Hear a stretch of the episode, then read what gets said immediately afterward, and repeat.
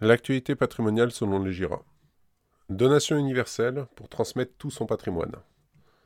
En matière de succession, il arrive que l'on souhaite transmettre la totalité de son patrimoine à une seule et unique personne. Par abus de langage, on parle alors de donation universelle. Mais est-ce légal? Et si oui, quels sont les moyens pour sécuriser ce type d'opération? Principe de la donation universelle. Derrière l'idée de donation universelle se cachent trois stratégies différentes.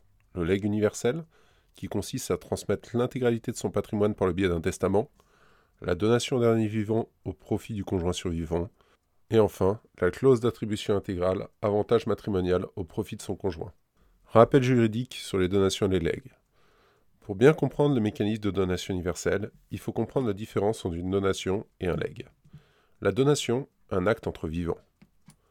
La donation est un acte juridique entre personnes vivantes, donateurs et donataires. On parle d'ailleurs de donation entre vifs. Elle consiste à donner un bien ou une somme d'argent à une ou plusieurs personnes. Elle devient effective dès que le donataire accepte la donation. Alors, le transfert de propriété se fait de manière irrévocable. Et la notion d'irrévocabilité est une notion extrêmement importante pour la non-remise en cause de la donation. À une exception près, la donation au dernier vivant. Car finalement, elle porte très très mal son nom. Au final, elle se comporte comme une libéralité. Même si les époux se mettent d'accord pour en définir les contours chez le notaire sous la forme d'un acte authentique, elle prendra uniquement effet au décès d'un des deux époux. Par conséquent, le donateur peut y mettre fin librement sans avoir à se justifier. Mais savez-vous ce qui est choquant dans tout ça? C'est qu'en cas de donation réciproque entre les époux, si l'un d'entre eux révoque la donation, il conservera le bénéfice de la donation de son conjoint, et l'autre ne sera même pas informé, les notaires devant respecter le secret professionnel. La donation au dernier vivant est divorce. Comme pour les avantages matrimoniaux, le divorce met fin de plein droit à la donation au dernier vivant.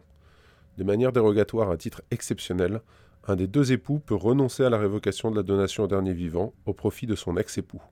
Par conséquent, la disposition pour être valable doit être consignée dans une convention de divorce signée par les époux lors d'un consentement mutuel, ou prononcé par le juge au titre de l'article 265 du Code civil.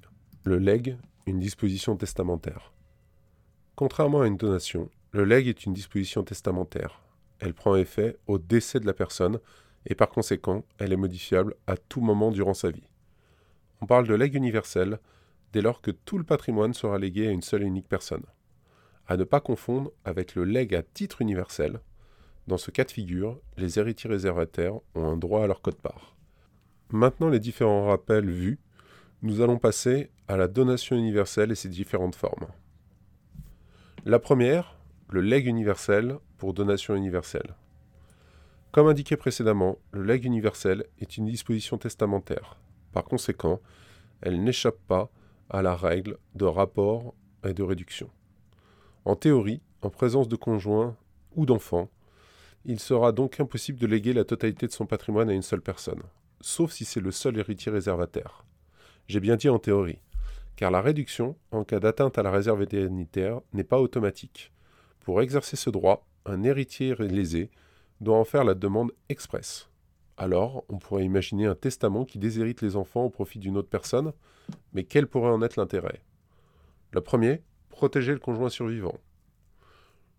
Le second, privilégier un enfant unique, par exemple un enfant handicapé. Ce sont autant de cas de figure qui nécessitent une stratégie patrimoniale spécifique. La donation universelle au dernier vivant. La donation universelle au dernier vivant suit les mêmes règles que le legs universel. Jusqu'au traitement de la succession, le conjoint survivant n'a pas de certitude de récupérer la totalité du patrimoine.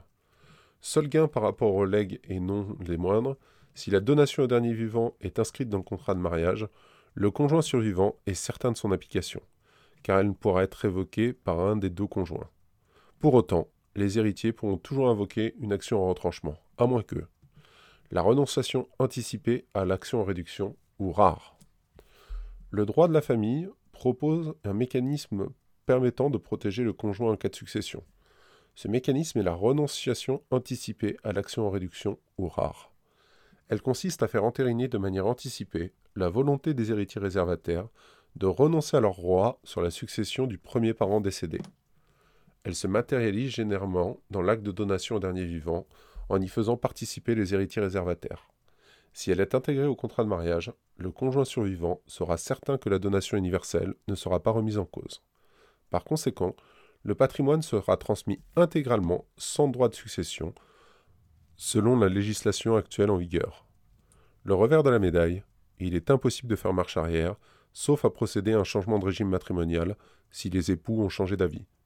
Pour ce faire, et pour avoir plus de souplesse, les époux peuvent prévoir une clause de cantonnement facultatif pour tout de même se laisser de la souplesse.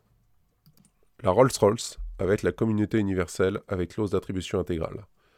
La communauté universelle avec clause d'attribution intégrale est la solution la plus protectrice pour le conjoint survivant. Mais comme souvent en gestion de patrimoine, la sécurité a un prix. Et dans tous les cas, la clause d'attribution intégrale, il réside dans la technicité de mise en place. Pour disposer de souplesse dans la rédaction de l'acte, il faudra prévoir un cantonnement facultatif. Exit le contrat de mariage standard fait dans un coin de table. Le coût fiscal pour les héritiers. Car même si le conjoint ne paye pas de droits, ce n'est pas le cas des héritiers qui perdent les abattements auxquels ils auraient le droit au premier décès. L'impossibilité de mettre en place une clause d'attribution intégrale sans l'accord des deux époux. Le risque majeur de provoquer un transfert de patrimoine d'une famille vers une autre en cas de famille recomposée, comportant au minimum un enfant d'une union précédente. Si vous pouvez arriver au même résultat avec plus de souplesse, pourquoi vous enfermer dans ce type de solution?